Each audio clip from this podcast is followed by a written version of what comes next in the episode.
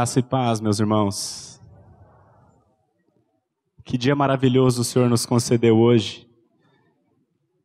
Eu estava em casa tomando café, olhei para o céu, nem uma nuvem no céu, céu azul, lindo, um clima agradável.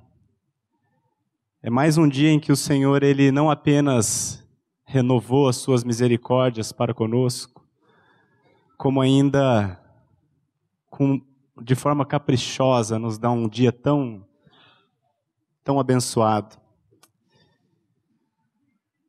É uma delícia para mim, é um prazer muito grande para mim estar aqui junto com meus irmãos para contemplar a beleza desse Deus. Este Deus que é todo-poderoso, o Altíssimo,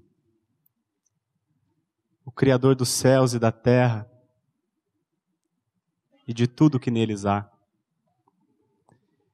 Este Deus que criou todas as coisas, Ele criou também a mim e a você. E diante desse Deus tão grande, eu faço a seguinte pergunta: O que esse Deus espera de mim? Eu não sei se você já se fez essa pergunta. O que Deus espera de você? O que é que Deus almeja receber do homem? O estudo dessa manhã tem o propósito de, por meio das Escrituras, por meio da palavra, a gente responder esta pergunta: O que Deus espera de você? A gente, pela graça de Deus, acabei de receber aqui um, um comunicado. O berçário está bombando. E isso é uma bênção do Senhor. Nós temos clamado ao Senhor por um avivamento. E eu creio que Ele tem começado enviando crianças para esta comunidade e tem sido realmente uma, uma maravilha. O berçário foi reformado, não deu nem dois meses que ele estava pronto, teve que quebrar para ampliar. Isso é uma maravilha. E nós estamos precisando de dois irmãos, duas irmãs que se prontifiquem. Obrigado, já temos um. Estamos aguardando o segundo para ajudar com as crianças no berçário. Meus irmãos, antes da gente. Obrigado, irmão. Antes de nós começarmos, eu gostaria de orar ao Pai pedindo a sua condução. Curve a sua cabeça. Pai, nós te agradecemos, Senhor, pelo privilégio indizível que nós temos de estarmos reunidos em torno da tua palavra. Estarmos reunidos, Pai, para contemplar a tua beleza Pai, o que é que o Senhor espera de nós? Qual é o teu desejo para conosco? Nós pedimos, Pai, que o Senhor venha falar conosco, explicar-nos, abrir o nosso entendimento. Porque somente quando nós compreendermos aquilo que tu queres, Somente então, Pai, nós poderemos te entregar aquilo que tu desejas. O que nós te pedimos, portanto, Pai, é que o Senhor abra os nossos olhos, abra o nosso entendimento para compreendermos qual é o teu desejo para conosco. Te pedimos isso, Pai, não apenas para que a gente possa te atender, mas, sobretudo, para que o teu nome e o nome de Jesus seja glorificado por meio das nossas vidas. Te pedimos isso, Pai, no nome de Jesus. Amém.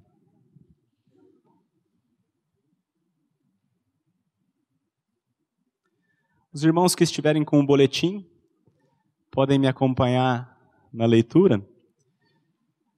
Nós já vamos começar direto no corpo do texto. Este verso que está no subtítulo, a gente vai passar por ele agora, mas num momento oportuno ainda nessa manhã a gente retorna nele quando ele estiver mais contextualizado. A palavra de Deus diz que, vamos ler junto? O temor do Senhor é o princípio da sabedoria. O temor do Senhor é o princípio da sabedoria. Temer ao Senhor demonstra sabedoria e prudência, pois todos os seus pensamentos, a sua lei e os seus desígnios são bons, agradáveis e perfeitos. De modo que andar de acordo com esses preceitos corresponde a um andar verdadeiramente sábio e prudente. Irmãos, nós vivemos num país é, cujo trânsito é o trânsito mais violento do planeta. A gente vive num, num, num país onde o maior número de pessoas morre em decorrência do trânsito e acidentes de trânsito, no mundo inteiro. Por que, que isso acontece?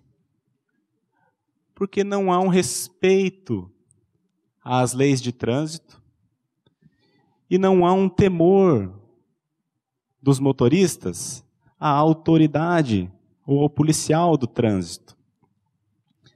Pensa comigo, se todos os motoristas do Brasil, todos, 100%, fossem tementes à autoridade policial,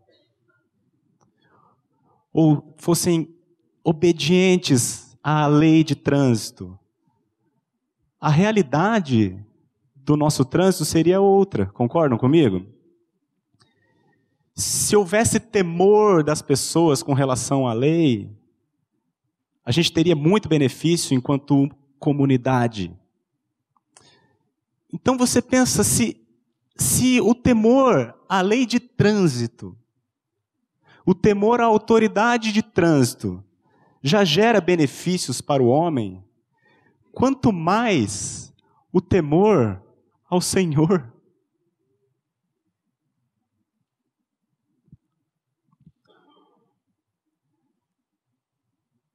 O todavia, meus irmãos, seguindo no boletim, devemos nos perguntar: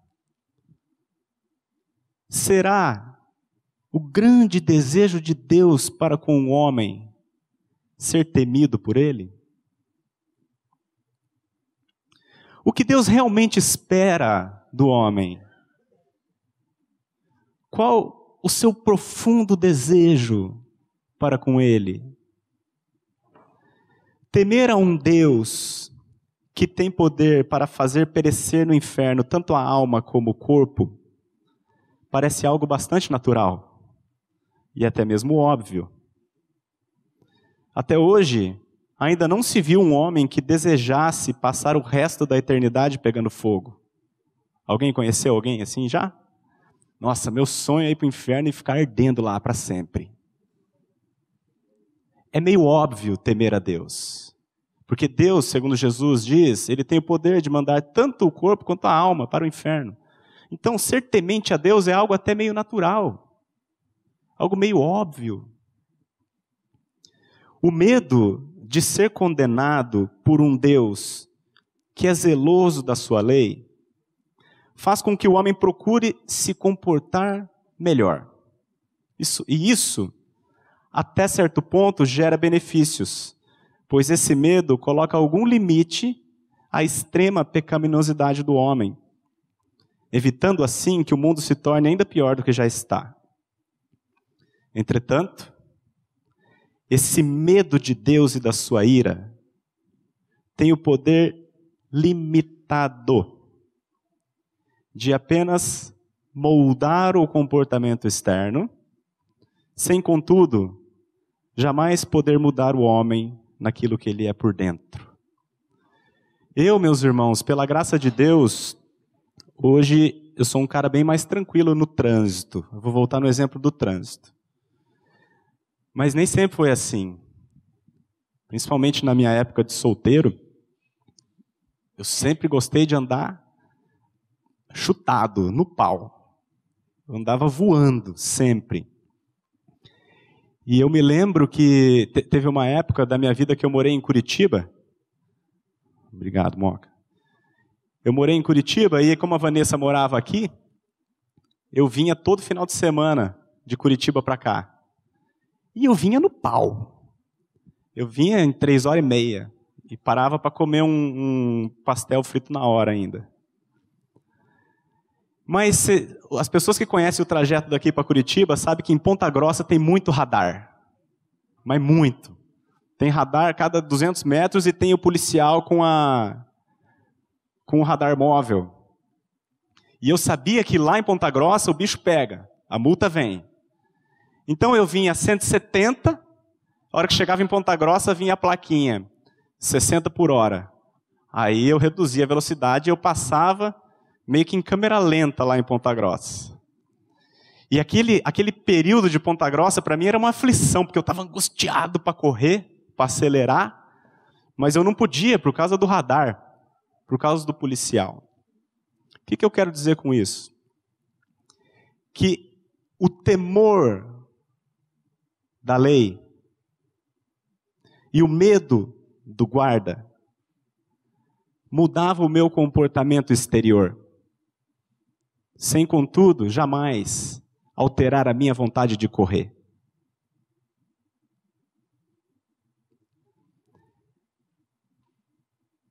A lei do Senhor e o medo da sua ira, o temor do Senhor, ele gera no homem uma mudança de comportamento.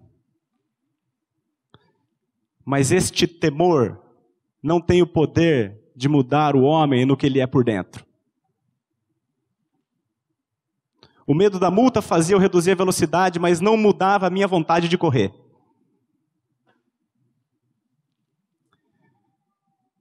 Saulo de Tarso era um homem absolutamente temente a Deus e zeloso da lei. Ele lia as Escrituras com diligência, frequentava o templo, dava o dízimo, orava e jejuava.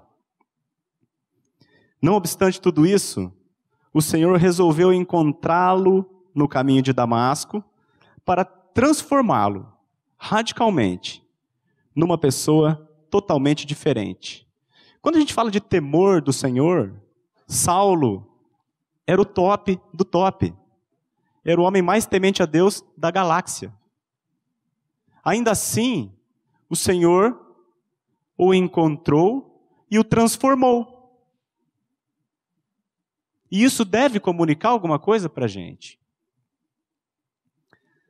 Se o nosso temor a Deus e a obediência à Sua lei fossem de fato o seu grande desejo para conosco, ele jamais teria se dado ao trabalho de transformar completamente a pessoa de Saulo, sendo este um exemplo de homem no que diz respeito ao assunto temor do Senhor. Estão entendendo, irmãos? Quem é um homem temente a Deus? Saulo de Tarso. Vai na igreja, frequenta o templo, dá o dízimo, ora, jejua, lê a Bíblia, sabe ela decor. Esse é o exemplo. Mas o Senhor pega esse homem e transforma. Por quê?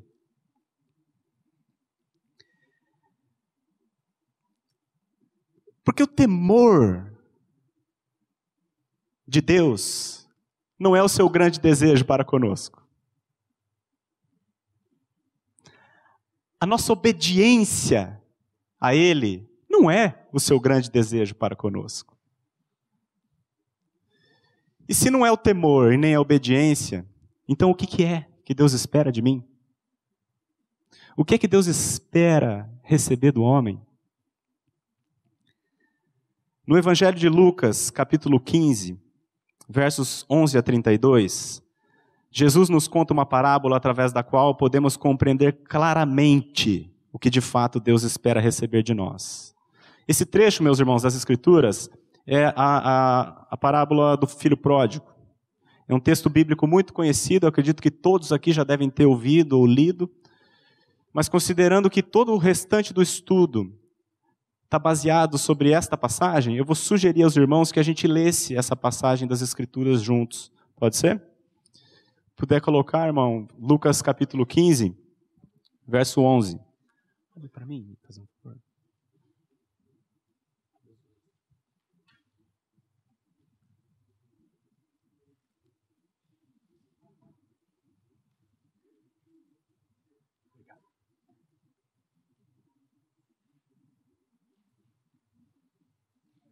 Eu vou ler, eu vou ler na minha Bíblia, vocês acompanham na tela, por gentileza.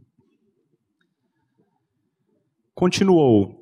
Quem continuou aqui é Jesus, tá? Jesus vinha contando uma série de parábolas e aqui ele continua começando uma nova parábola. Certo homem tinha dois filhos. O mais moço deles disse ao pai: Pai, dá-me a parte dos bens que me cabe. E ele lhes repartiu os haveres. Passados não muitos dias, o filho mais moço, ajuntando tudo que era seu, partiu para uma terra distante e lá dissipou todos os seus bens, vivendo dissolutamente. Depois de ter consumido tudo, sobreveio àquele país uma grande fome e ele começou a passar necessidade. Então ele foi e se agregou a um dos cidadãos daquela terra, e este o mandou para os seus campos a guardar porcos. Ali desejava ele fartar-se das alfarrobas que os porcos comiam, mas ninguém lhe dava nada. Então, caindo em si, disse: Quantos trabalhadores de meu pai têm pão com fartura, e eu aqui morro de fome? Levantar-me-ei e irei ter com meu pai, e lhe direi: Pai, pequei contra o céu e diante de ti. Já não sou digno de ser chamado seu filho. Trata-me como um de teus trabalhadores. E levantando-se foi para seu pai. Vinha ele ainda longe, quando seu pai o avistou. E compadecido dele, correndo, o abraçou e beijou. E o filho lhe disse: Pai, pequei contra o céu e diante de ti, já não sou digno de ser chamado teu filho. O pai, porém, disse aos seus servos: Trazei depressa a melhor roupa, vestiu, ponde-lhe um anel no dedo e sandálias nos pés. Trazei também e matai o novilho cevado.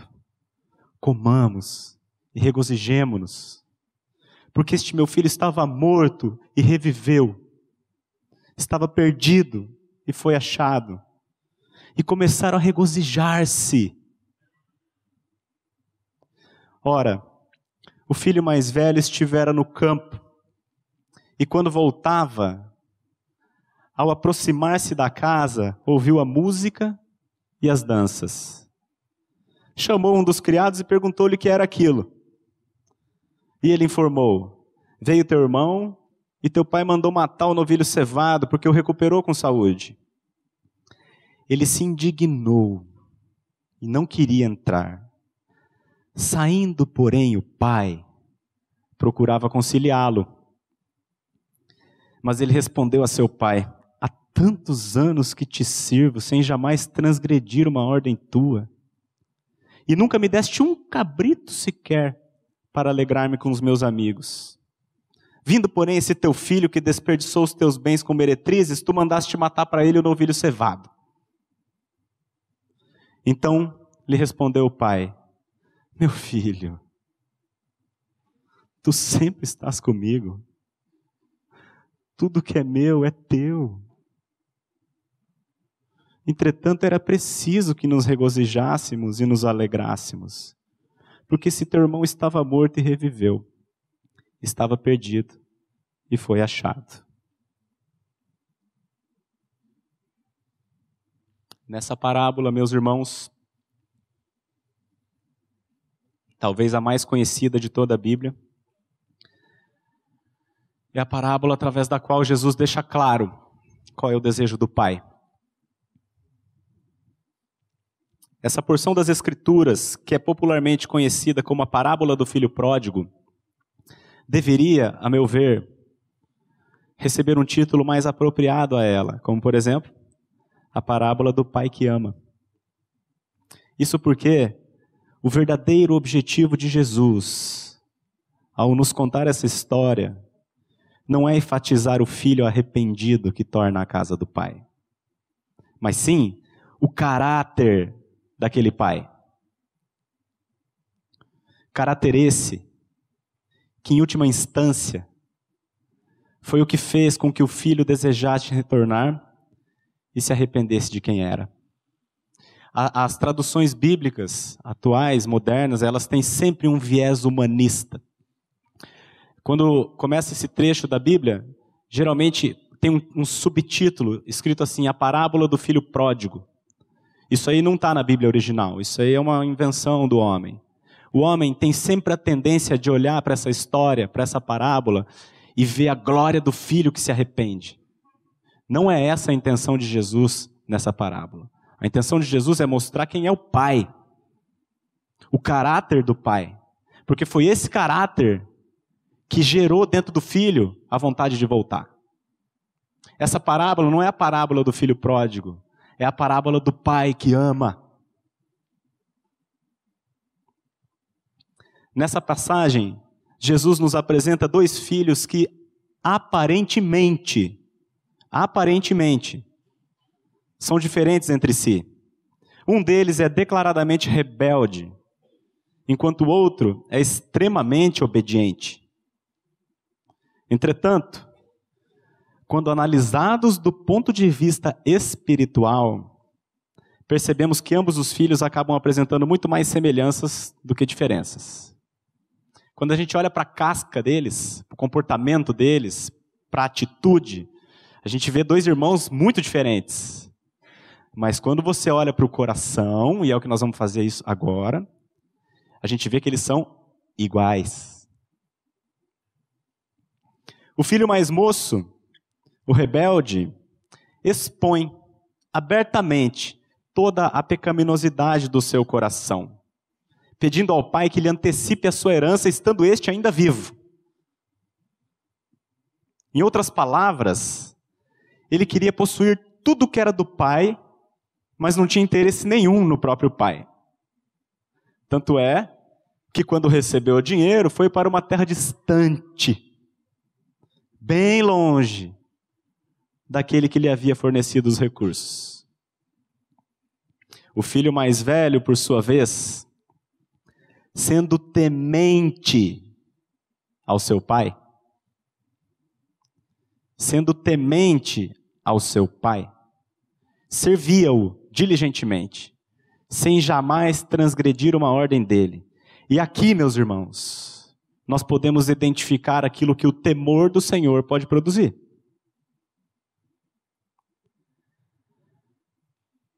O temor do radar me fazia reduzir a velocidade, mas não mudava o meu coração. O filho mais novo, que não tinha esse temor, viveu dissolutamente no mundo, desperdiçando o dinheiro que não era seu. Ao passo que o filho mais velho, por conta do temor, trabalhava diligentemente na fazenda do pai, sendo-lhe obediente. A aparente diferença que existia entre esses dois irmãos manifestada pelo seu comportamento exterior, é uma consequência da presença ou ausência do temor. O temor que é o princípio da sabedoria. Entretanto, quando olhamos para o interior desses dois personagens, constatamos que eles possuíam muito mais semelhanças do que diferenças. Em determinado momento da parábola, vemos o filho mais velho dizendo ao pai: Nunca me deste um cabrito sequer para alegrar-me com meus amigos. A boca fala do que está cheio o coração. E por meio dessa fala, o filho mais velho se dá a conhecer. Para ele, a alegria consistia em comer um cabrito com seus amigos. Trabalhar na fazenda do pai e estar com ele nunca foram motivos de regozijo para esse filho. Ambos os irmãos, em seu íntimo, eram absolutamente iguais. Desejavam as bênçãos do pai, sem contudo desejar o próprio pai. O temor que o filho mais velho tinha apenas refreou o seu comportamento externo. tornando-o aparentemente diferente.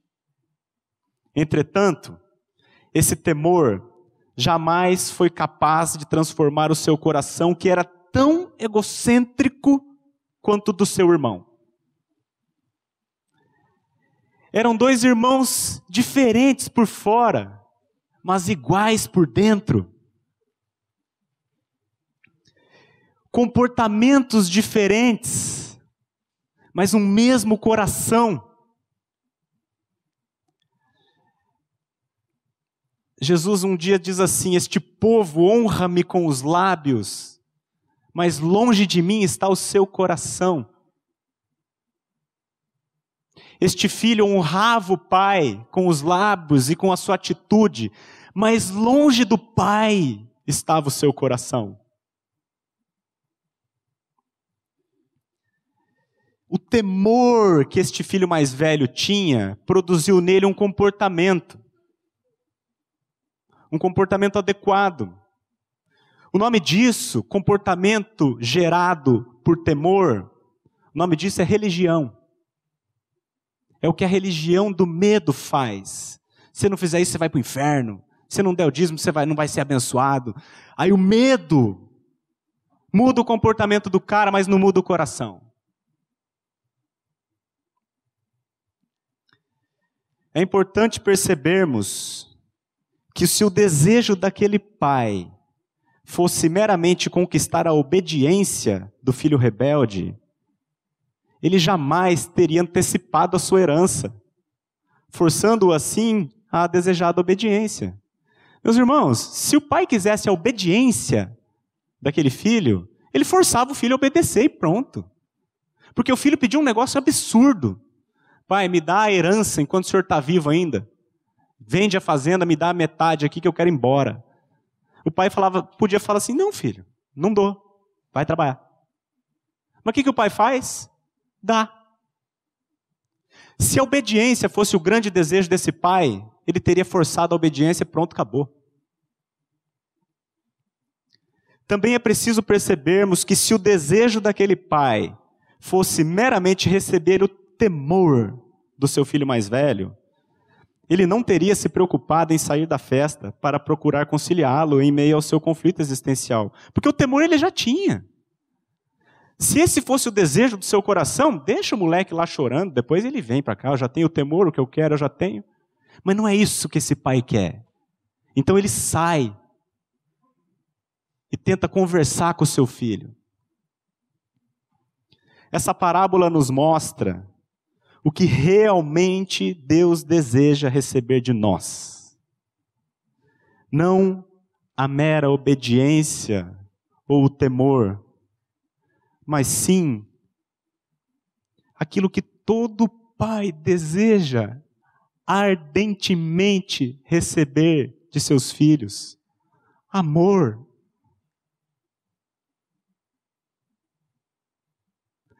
É isso que o pai espera receber dos filhos: amor. Ele quer ser amado. Ele é pai. Obediência, os servos dele obedecem. Medo, os escravos dele têm. O que ele quer do filho é amor. E nenhum dos dois filhos o amava.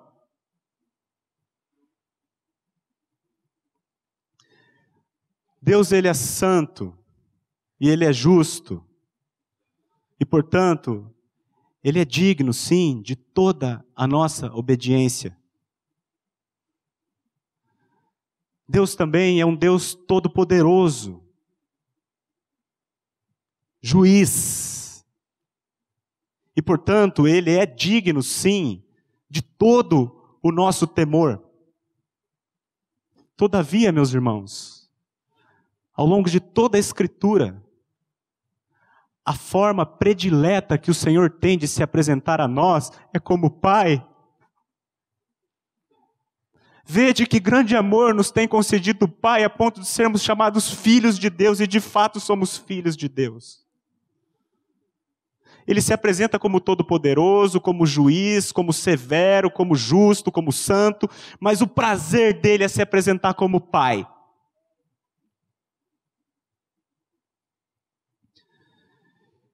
Qual é o grande desejo de todo pai? Ser amado por seus filhos.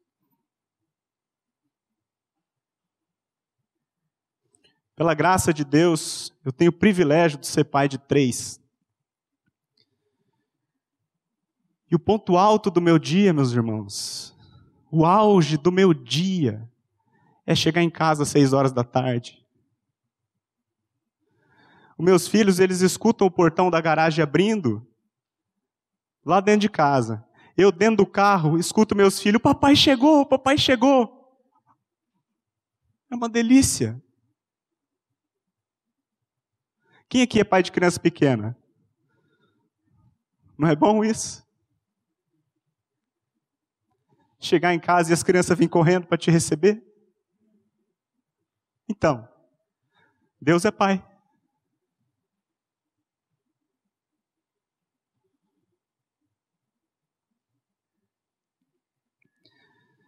E quem aqui é pai de, de criança adulta? Não é gostoso ver o teu filho chegar no domingo para almoçar na tua casa?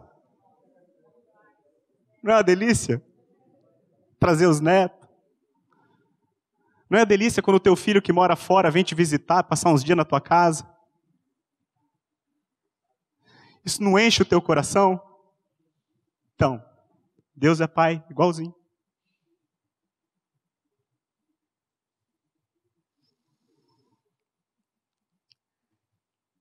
Eu, eu acho uma, uma, uma delícia me relacionar com os meus filhos, porque ao longo do dia, quando eu estou trabalhando, todas as pessoas, ou quase todas, que se relacionam comigo, elas têm algum interesse nesse relacionamento. Ou a pessoa quer vender alguma coisa para mim, quer fazer algum negócio comigo, enfim, quer alguma ajuda. Todas as pessoas com quem eu me relaciono têm algum interesse nesse relacionamento, mas os meus filhos não. Tudo que eles querem de mim é a mim. Tudo que eles que os meus filhos querem receber de mim é eu. Eles não estão interessados nas coisas que eu vou dar para eles, no, no que eu posso ajudá-lo. Não, eles querem eu. Final de semana eles falam, papai, você vai ficar aqui em casa hoje? Vou, hoje eu vou ficar. Eba! Eles querem eu, mais nada.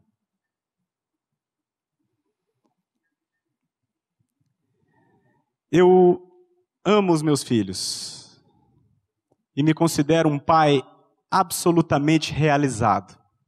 Os meus filhos, eles respeitam a minha autoridade, eles temem a minha palavra, e os meus filhos, eles são obedientes a mim. Quase sempre. Então, os meus filhos, eles temem a mim e eles são obedientes a mim. Todavia, não é o temor deles e nem a sua obediência que faz de mim um pai realizado. O que me torna um pai realizado é eu ter certeza que eles me amam. Isso faz de mim um pai realizado.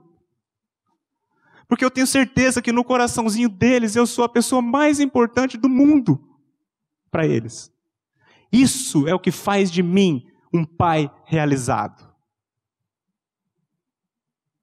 Não é se meu filho vai se formar na faculdade, se vai ganhar dinheiro, se vai ser obediente, se vai ser um bom cidadão, nada disso. O que faz um pai ser realizado é a certeza de que o filho o ama. E Deus é Pai. Se apresenta como Pai. Deus é um pai que ama os seus filhos. E a única coisa que ele deseja receber de nós, meus irmãos, como pai que ele é, é o nosso amor. Deus é amor. E sendo essa a sua essência, O grande desejo do seu coração é ser correspondido por nós em amor. Certa vez um homem perguntou a Jesus, vamos ler Mateus 22, 36. Mestre, qual é o grande mandamento da lei? Respondeu-lhe Jesus: Amarás o Senhor teu Deus, teu, do teu coração, de toda a tua alma e de todo o teu entendimento. O mandamento é: amarás o Senhor teu Deus. Não está escrito assim, temerás o Senhor teu Deus. Não está escrito aqui, obedecerás o Senhor teu Deus. Mas está escrito, amarás o Senhor teu Deus. De todo o teu coração. De toda a tua alma. De todo o teu entendimento. Esse é o primeiro e grande mandamento, Jesus diz. Mas, meus irmãos, esse não é o primeiro e grande mandamento da lei. Ele não é apenas o primeiro e grande mandamento da lei. Ele é o grande desejo do coração de Deus. O mandamento e a lei expressam o caráter de Deus e este mandamento expressa o que ele tem no coração para conosco. É isso que ele espera de mim e de você ser amado, como um pai quer ser amado pelos seus filhos, de todo o coração. Pode parecer estranho que amar seja um mandamento, e de fato é estranho, pois o amor não é algo que se possa impor, mas ao contrário, deve ser conquistado. Contudo, essa é precisamente a forma que Deus se utiliza para nos alcançar. De forma totalmente altruísta, Ele derrama do seu amor sobre aqueles que jamais o amariam, com o intuito de conquistá-los. Por quê? Romanos 5,8. Deus prova o seu amor para conosco pelo fato de ter Cristo morrido por nós, sendo nós ainda pecadores. Aquele pai prova o seu amor para com o filho, dando a sua fazenda para o filho, sendo este filho um rebelde que não queria nada com ele. E Deus prova o seu amor para conosco, dando, pelo fato de Cristo ter morrido por nós, enquanto nós ainda éramos pecadores e não queríamos nada com este Pai.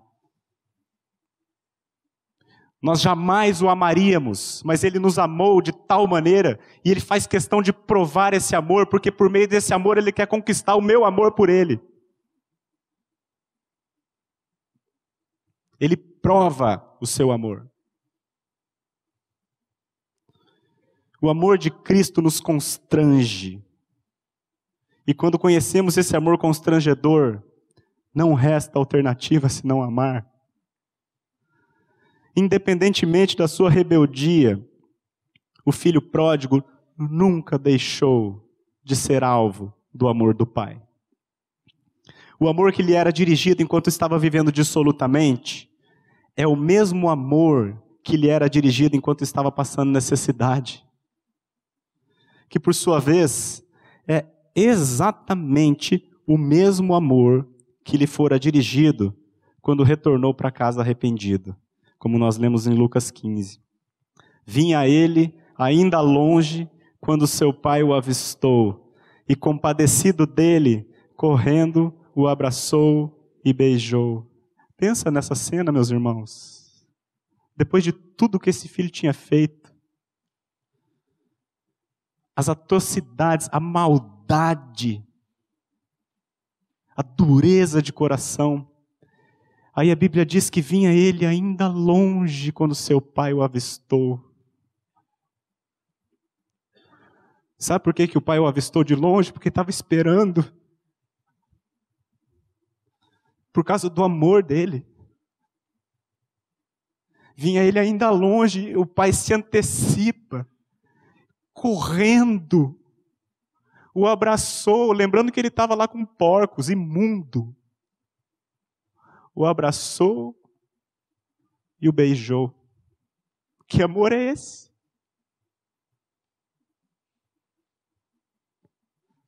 Se fosse nosso filho, a gente já descia com a chicote.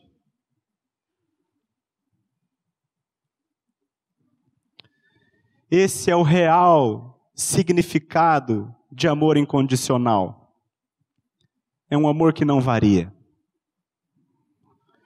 Quando aquele filho se deu conta de que era amado dessa tal maneira, sendo ele totalmente indigno de tão grande amor, então finalmente descobriu que o seu bem maior consistia não nas riquezas de seu pai, mas no próprio pai que ele tinha.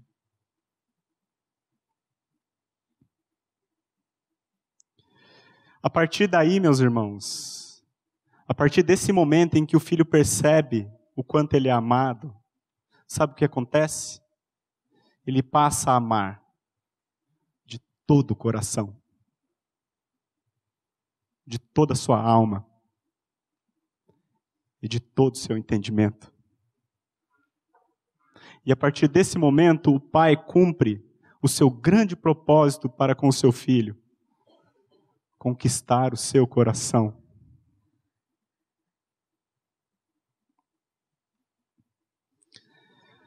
Saulo de Tarso, a exemplo do filho mais velho da parábola, era um homem temente a Deus, mas que buscava conquistar o seu amor por meio daquilo que fazia, acreditando que a sua obediência pudesse torná-lo mais agradável. Ele pensava que o amor de Deus se tornaria mais favorável a ele quando agisse de forma adequada e menos favorável quando procedesse mal. Nada, meus irmãos, nada pode ser mais enganoso do que esse pensamento. Ele é justamente o fruto da árvore do conhecimento do bem e do mal que Adão e Eva comeram no jardim. Eles não comeram maçã. O nome do fruto não era maçã, é a árvore do conhecimento do bem e do mal. E o homem passou a ser conhecedor do bem e do mal, desconectado de Deus. E aí, com este pensamento, ele acha que fazer o bem agrada a Deus e fazer o mal decepciona a Deus. E isso é enlouquecedor para a mente humana, porque nunca, jamais o homem será capaz de produzir um bem que agrade a Deus. Viver tentando, como Saulo viveu, como o filho mais velho viveu, tentando conquistar o amor do pai, é canseira Eu penso, penso assim, meu, eu, se eu chego em casa, eu amo meus filhos incondicionalmente, amo eles, são meus filhos, eu amo porque eu sou pai. Aí eu chego em casa, meus filhos, em vez de vir me correndo, me cumprimentar, me abraçar e me beijar, se escondem de medo de mim. Imagina a tristeza que seria isso para um pai. Quando Adão e Eva comeram este fruto, foi justamente isso que aconteceu. Se esconderam. E Adão ainda fala: porque tive, eu ouvi a tua voz pelo jardim e porque tive medo, me escondi. Aí o Adão ele confecciona uma cinta de figueira para cobrir a sua nudez, tentando por meio daquilo que ele faz agradar a Deus e conquistar o seu amor. Se eu, já pensou, eu chego em casa, meu filho fala assim, papai, não, ele me chama de Senhor Márcio. Se eu lavar o seu carro hoje, se eu lavar bem a calçada e limpar a casa, você me deixa ser teu filho? Não faz sentido nenhum, meus irmãos. Trabalhar para conquistar o amor de um pai? Não faz sentido. Presta atenção nessa frase que eu vou ler aqui. Paradoxalmente, quanto mais nos esforçamos para que Deus nos ame, mais longe ficamos do seu amor, que não obstante permanece igual. Paradoxalmente, quanto mais nos esforçamos para conquistar o amor de Deus, mais longe a gente fica do seu amor, que não obstante, permanece o mesmo. Nós é que por ignorância nos, distanciamos. O grande problema de Saulo era o mesmo de ambos os filhos da parábola. Qual era o problema? Ignorância quanto ao amor desse pai. No livro do profeta Jeremias, o Senhor nos diz, vamos ler? Com amor eterno eu te amei. Vamos repetir? Com amor eterno eu te amei. Irmãos, a gente costuma ler a Bíblia sem refletir. A gente acha ela linda, acha bonita. Nossa, que texto maravilhoso. Só que a gente não reflete. Com amor eterno eu te amei. O que, que é eterno? É o que não tem começo e não tem fim não acaba. Ora, um amor eterno é aquele que não tem começo e não tem fim. Trata-se de um amor que Deus já sentia pelos seus filhos antes mesmo que qualquer um deles viesse à existência. Logo, concluímos que, em hipótese alguma, esse amor pode sofrer interferência da nossa parte. E, portanto, tentar conquistá-lo como fez Saulo e como fez o filho mais velho, é uma tarefa não só cansativa, como também inútil e desnecessária, não precisa. O amor está lá, é eterno, sempre existiu e sempre vai existir. Não é você que vai mudar. Philip Yancey, no livro dele, ele escreve assim: não há nada que você possa fazer para que Deus te ame mais. E não há nada que você possa fazer para que Deus te ame menos. Que amor é esse? Amor ágape. O amor do Deus que é amor. O amor do Deus cuja essência é o próprio amor. É o amor de um pai que quer ser reconhecido como tal e ele faz de tudo para conquistar o teu coração, o teu amor, não o teu temor e a tua obediência o teu medo.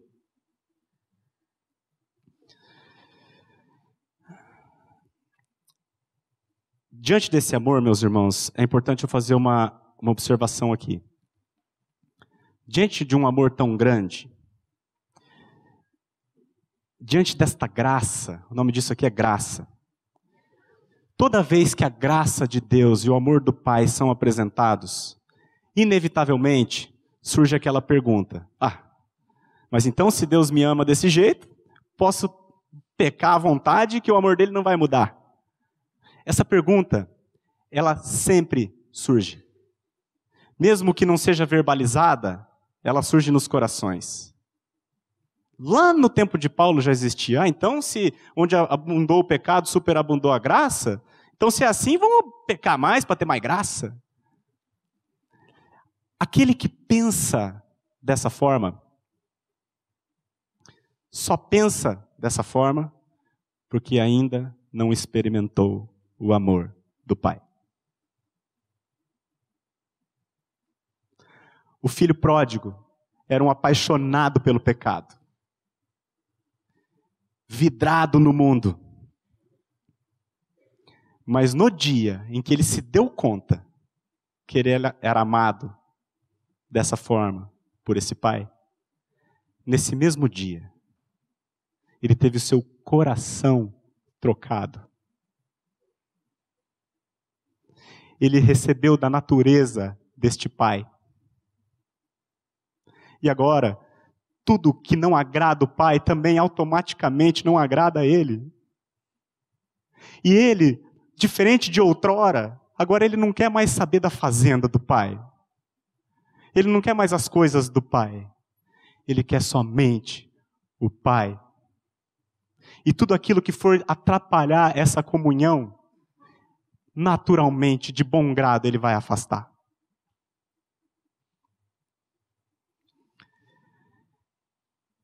Qualquer pessoa sobre a face da terra, seja ela quem for, somente poderá ser genuinamente transformada por Deus quando, pela graça, vier a experimentar verdadeiramente o amor deste Deus que deseja ser conhecido como Pai.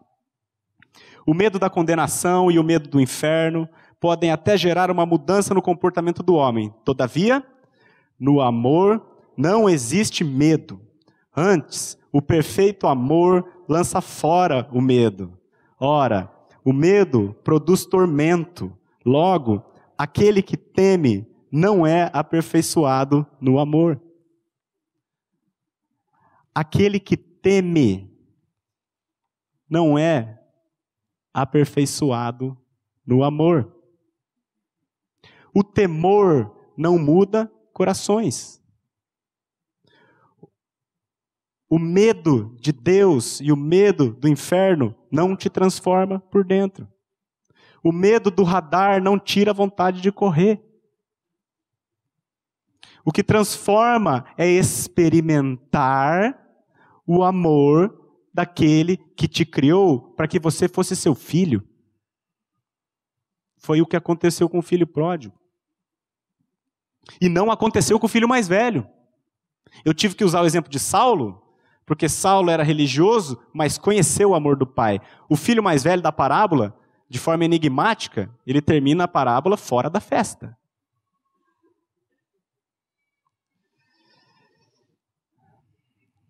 Irmãos, nós podemos ser obedientes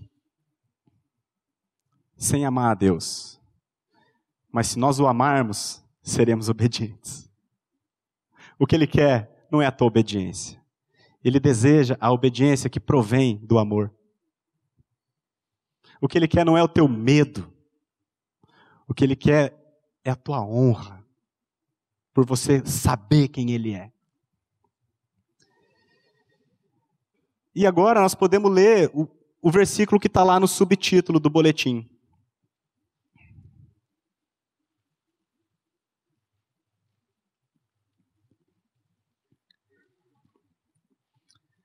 Vamos ler? Porque não recebestes o espírito de escravidão para viverdes outra vez atemorizados, mas recebestes o espírito de adoção baseados no qual clamamos Abba, Pai. Nós não recebemos na cruz de Cristo um espírito de escravidão para vivermos com medo. Nós recebemos o espírito de filhos, baseados no qual nós clamamos Abba. Sabe o que é Abba? É papai. Nós clamamos papaizinho, papai chegou.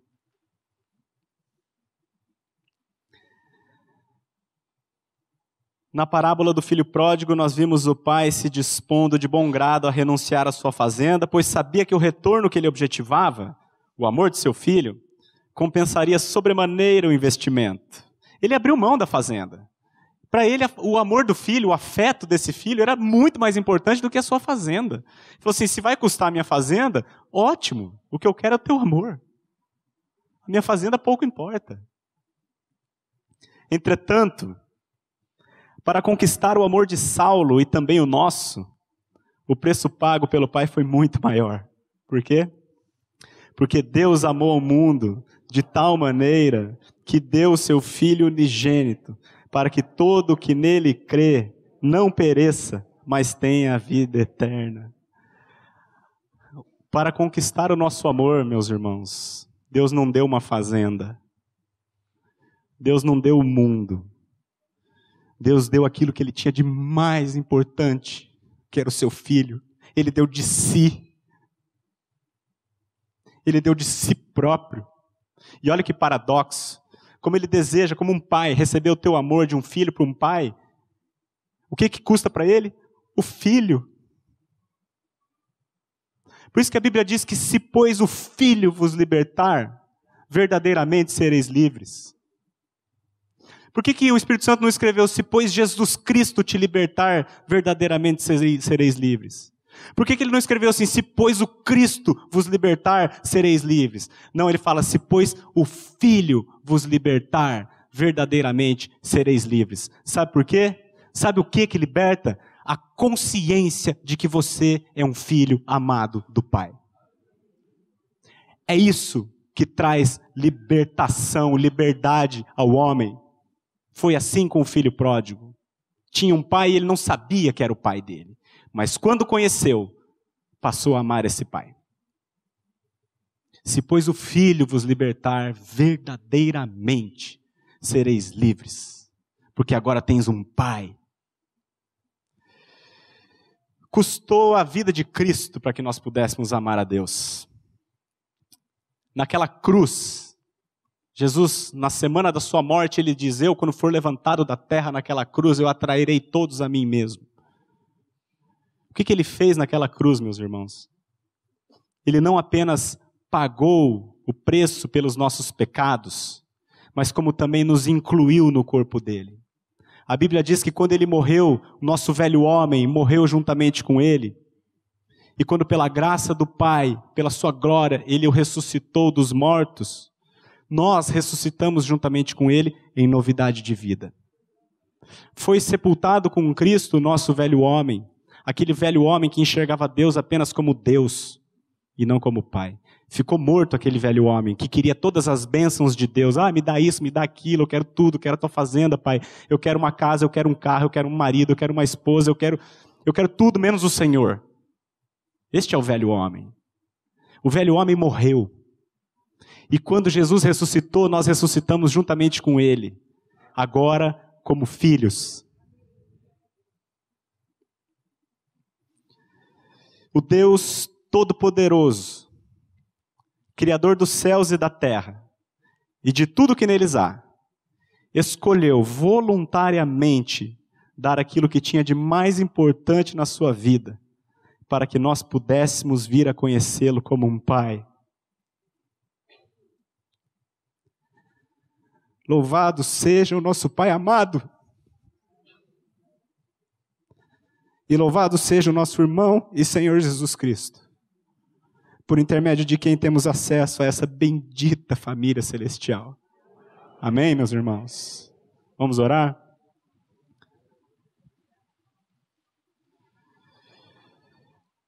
Paizinho do céu,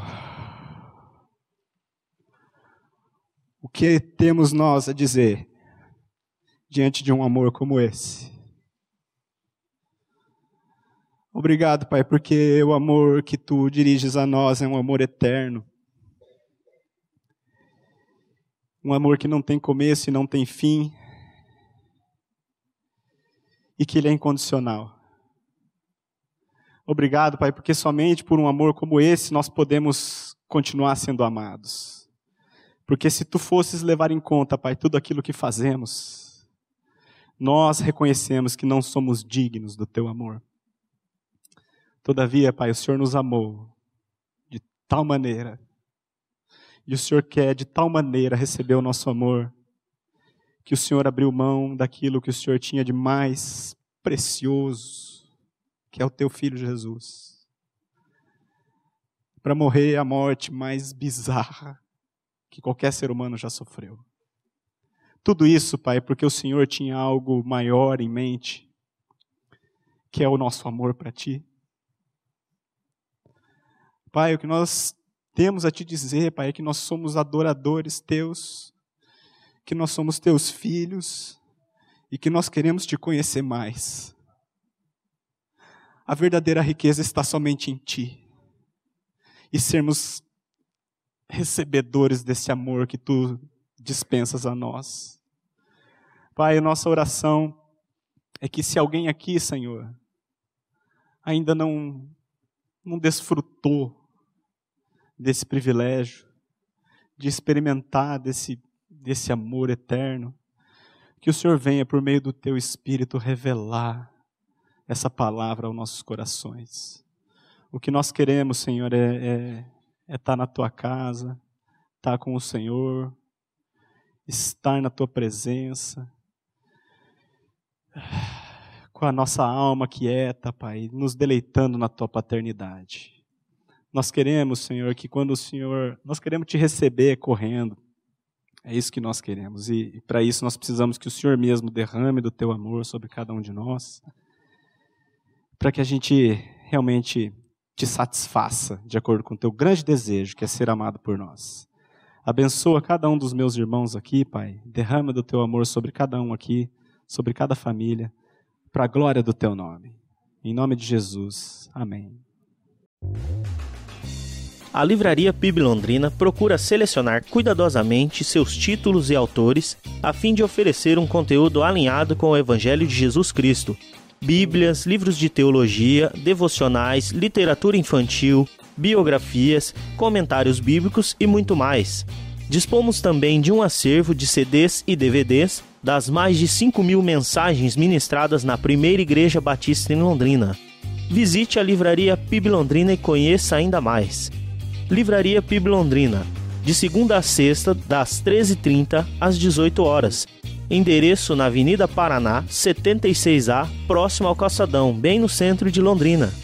Ligue para 3372 8921 ou acesse o site www.livrariapiblondrina.com.br.